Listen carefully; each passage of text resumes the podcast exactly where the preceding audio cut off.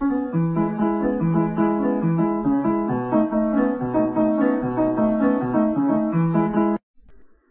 迎收听法缇娜的五四三，我是法缇娜。今天的一开始，想要跟大家分享一个我觉得很感动的事情。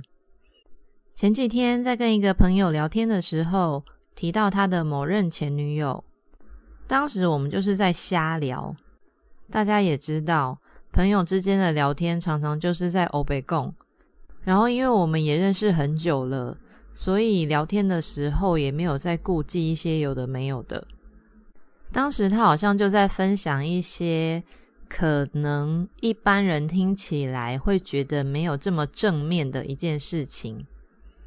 在他开始说之前，他还跟我说：“哎，先说好哦，要保密，不能让 C 知道。C 就是他的前女友，刚好我也认识。”啊，他这样说，我当然是说，哦，好啊，要保密就是了。现在是做坏事怕被警察抓吗？然后他就开始说他的那些事情。其实说实在的，那些事也没什么大不了的啦，就是成年人之间的一些逢场作戏那类的故事。听完之后，我就问我这个朋友说：“哎。”你真的很喜欢 C 哈？因为对我来说，既然都已经分手了，那在外面要怎么玩，跟对方也没有关系吧？如果还会想要在对方心中留下一个很正面完美的形象，那肯定是有什么原因的，对吧？这时候，我这个朋友就跟我说，不知道为什么。在 C 的面前，我就还是想要维持当初那种清纯正直的形象。即使他曾经说过，他也喜欢那种有一点坏坏的、很幽默的男生，但我就是希望在他的心中，我永远是当时的那个我。不知道如果你们听到有人这样说，心里有什么感觉？当时我听到的时候，突然有一种很感动的感觉，就会觉得哇，好羡慕 C 哦！没想到他可以在某个人的心目中是一个像女神般的存在，这就让我想起我曾经在哪里看过或是听过，不知道是谁说的一句话。那句话说。在一段感情里，我不要当那个第一，因为第一还可能有第二、第三、第四。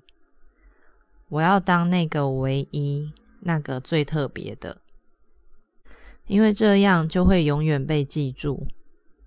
那当然啦，要当第一还是唯一，其实就是看每个人自己的喜好，这也没有怎样是对，怎样是错。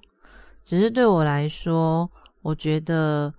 如果能在某一个自己喜欢的人的心里，一直有一个特殊的地位存在，这样想起来是不是会让人觉得有点开心？我是这样子觉得啦，不知道你们是怎么想的。那时候聊完，我就把这件事情也跟我的同事分享。后来我们又继续聊了一些关于感情啊、婚姻之类的事情。这时候，同事就提出了一个观点。我觉得蛮有意思的，所以就也跟大家分享一下。我这个同事的年纪比我再大一些，他算是介于我的爸爸妈妈和我之间的那一代。他就说，在他二十几岁的时候，曾经有一个姐姐吧，就跟他说：“女人啊，如果有机会的话，一定要想办法自己过生活一阵子。”因为在他们那个年代，几乎是一辈子都没有机会自己一个人生活过的。即使可能因为去念书啊，或是一些工作的关系，必须要住宿舍，但学校的宿舍基本上也不是只会有一个人，最少可能就是有一个室友，最多就是大概六个人住一间房间这样子。有些人可能因为家境比较富裕的关系，父母会在他求学或者是工作的地方买一间房子给他住，但是大多数的状况下，还是不会让他是自己一个人，可能都还是会找一个人去陪着他，不会让他是完完全全的一个人。之后可能交了男朋友，结了婚，生了小孩，就更不可能有一个自己的空间了。当然，以现在这个时代来说，单身女子一个人住的状况其实普遍很多。这时候我就在想啊，会不会就是因为这样，所以现在的离婚率也跟着变高？为什么会这样说？其实是因为像我自己现在也是一个人住，那我觉得一个人住很自在啊，我想要干嘛就干嘛，想要什么时候睡觉，想要什么时候洗澡，想要什么时候吃东西，都可以我自己决定，不需要顾忌到任何人。但是如果有一天我要跟另外一个人结婚，这代表我生活的空间就不再是我一个人。可能是两个人，或者是更多人。在这样的状况下，生活中需要妥协或者是磨合的地方，可能就非常的多。不过，习惯真的是一件很难改的事情。像我自己已经在外面住了十年有吧，但是我在过年的那段期间，都还是会回家住。那是一个我住了将近三十年的地方。但即使是这样，我还是会感到不是那么的自在跟习惯，所以我每一次回去的极限就是三天，也就是说，我除夕夜那天开始回家住，我一定会在初三的时候回到我现在住的地方。一定会有人想说，啊，可是结婚就是那样啊，本来就是两个人都要互相的妥协，互相的牺牲。话是这样说，是没错啦。但这也就是为什么我每次提到我的感情观的时候，我都会说，对我来说最重要的是这个人能不能跟我相处起来很自在，我跟他之间是不是有很多话可以聊，而不是说我跟他在床上合不合。当然，我也知道这种事情不是我单方面这样想就可以的。所以我也得找到一个跟我有一样想法的人才行。回到我同事本来说的这个观点，我个人当然是非常的赞同，女生应该要有自己独立生活过的这个经验。或许不是每个人都会喜欢，就像我有些朋友是非常的享受住在家里，妈妈什么事情都弄得好好的这样子。不过，如果有机会能够体验看看不同的人生，我觉得是也蛮不错的啦。只是说，养成独立自主的个性，跟日后婚姻会不会幸福，能不能维持下去，这两件事情之间会不会相互影响？就我自己来说，我是觉得影响蛮大的。不知道你们觉得如何呢？哦，对，大家应该都还记得我前两集有说，我有去上一个声音课，对吧？其实每一个星期上课完，老师都会要求我们录一个音档给他听。那每一次都会有不同的题目。这一次的题目我觉得很有趣，老师要我们录，希望未来的自己是什么样子，过着什么样的生活啊？有什么样的心愿？等等的，我刚刚在录作业的时候，就突然想到，哎，这感觉很像是在跟宇宙下订单。正好这个星期六就是初一，也就是所谓的新月。如果有在注意星座啊、占星相关的讯息的人，应该都有听过新月许愿这个说法。没有听过也没关系，我现在就来大概跟大家说一下所谓的新月许愿是怎么一回事。在最一开始的时候，这个说法是由一个已故的占星师 Jane Spiller 所提出的。主要就是在说可以利用跟月亮的连接来提升愿望实现的几率。听到这里，可能很多人会觉得说：“哈，这在讲什么？”不过我自己是觉得，也可以把它当做是一种吸引力法则。每一次的新月就可以当做是一个新的开始，就有点像每一次十二月三十一号的时候。很多人不是就会想说，哎，我明年开始一定要怎样怎样怎样的，就有点类似这样，只是从一年改成一个月，所以每一个新月的时候，你都可以许下一些愿望。比较讲究的人呢，还可以去对照一下现在月亮走到哪一个星座了，那这个星座有什么特别的能量？针对这个能量去做的许愿，实现的几率可能会更大。其实这些也是我在网络上看来的，所以如果大家真的很有兴趣的话，可以自己去 Google 星月许愿，那就会有很多的资讯。刚好这个星期六，也就是三月十三号，就是可以许愿的时候喽。据说最佳的许愿时间是新月之后的八个小时之内。但其实好像在四十八小时或是七十二小时之内许愿都是有效的。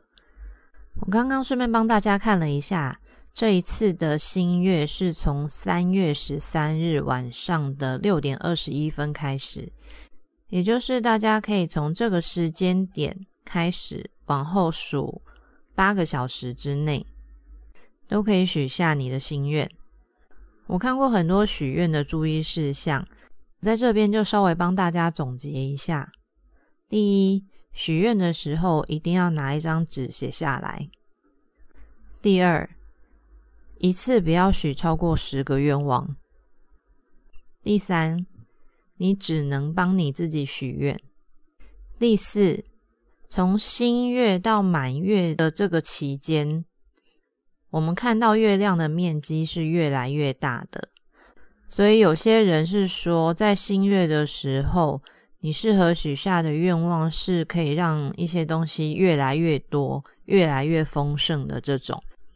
譬如说，我希望我的桃花可以越来越旺，或者是说我希望我接到的 case 可以越来越多，等等的。接下来我就要公器私用喽，我决定要在这里向宇宙下订单。顺便也跟大家分享一下我的心愿。第一，我希望我可以活得比现在更自由自在，不要再那么在乎别人的看法。说真的，我觉得我自己其实已经不是一个会太在乎别人怎么看我的人。但我发现还是有很多时候，心情还是会被别人给影响。就像前几天在我的办公室出现了这么一段对话，有一个跟我很好的外国老师就跟我说：“哎，你应该要来上我的课，这样你就可以认识我班上那个很可爱的男生了。你们年纪也差不多，这应该是一个很好的机会。”这时候，另外一个在场的女老师就说。可是法提娜是那种要认识他够久才会喜欢他的人耶。这时候外国老师就说：“哦，是这样吗？但是我认识他很久了，我也还是没有喜欢他啊。”这个外国老师平常讲话就很贱，所以我知道他在开玩笑的，于是我就回他说：“真谢谢你哦。”没想到这时候那位女老师又继续说。我觉得第一印象很重要，但是法提娜，嗯嗯，然后一边摇头。听到这些话，我当下真的是气炸了。可是我也没有办法做什么，因为毕竟是在办公室。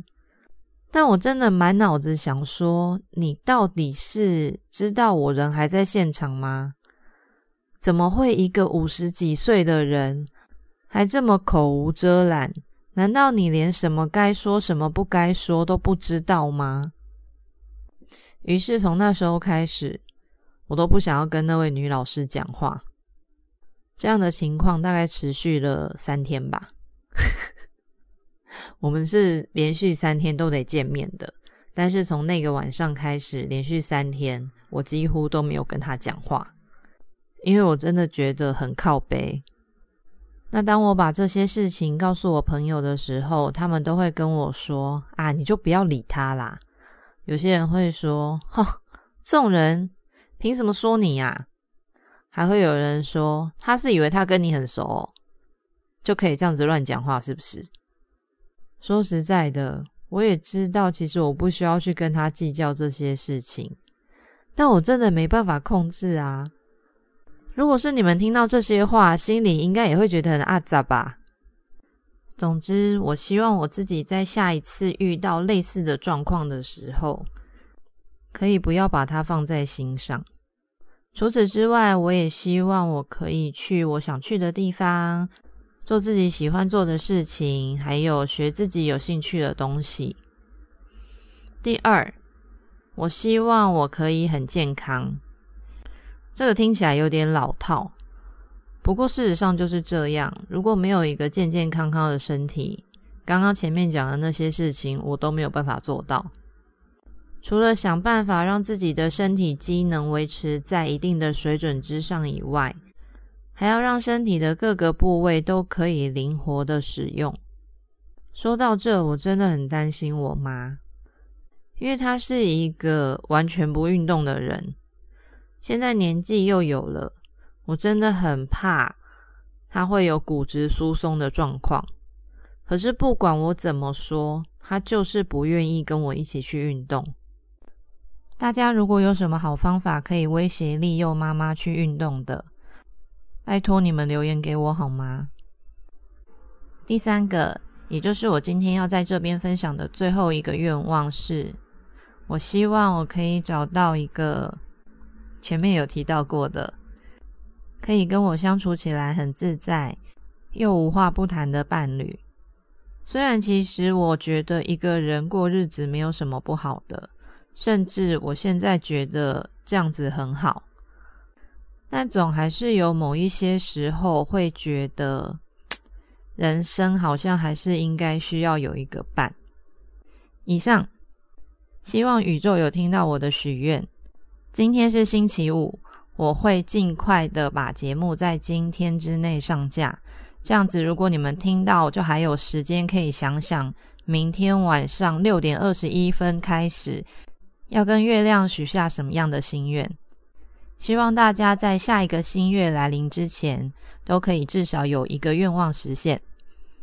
就先分享到这里。关于今天的内容，如果有任何的想法，都欢迎留言给我，或者是到 Instagram 私讯我。喜欢我的节目，也请帮我按下五颗星，然后分享给你的朋友们。我们就下次见喽，拜拜。